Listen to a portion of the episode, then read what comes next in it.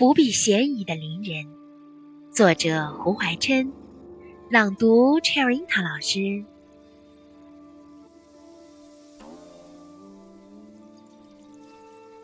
从前有一个人，他家门前有一株枯了的梧桐树。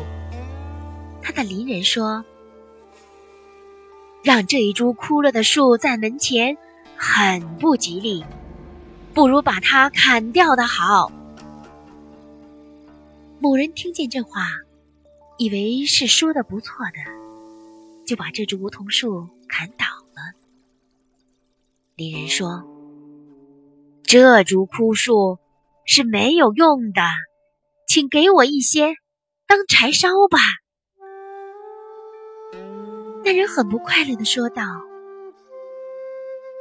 这是他用的计，他想把我的树拿去当柴烧。”所以才叫我砍倒的，这样的人还可以和他做邻居吗？照这样看来，我们做事是不可不避嫌疑的。原出《列子》。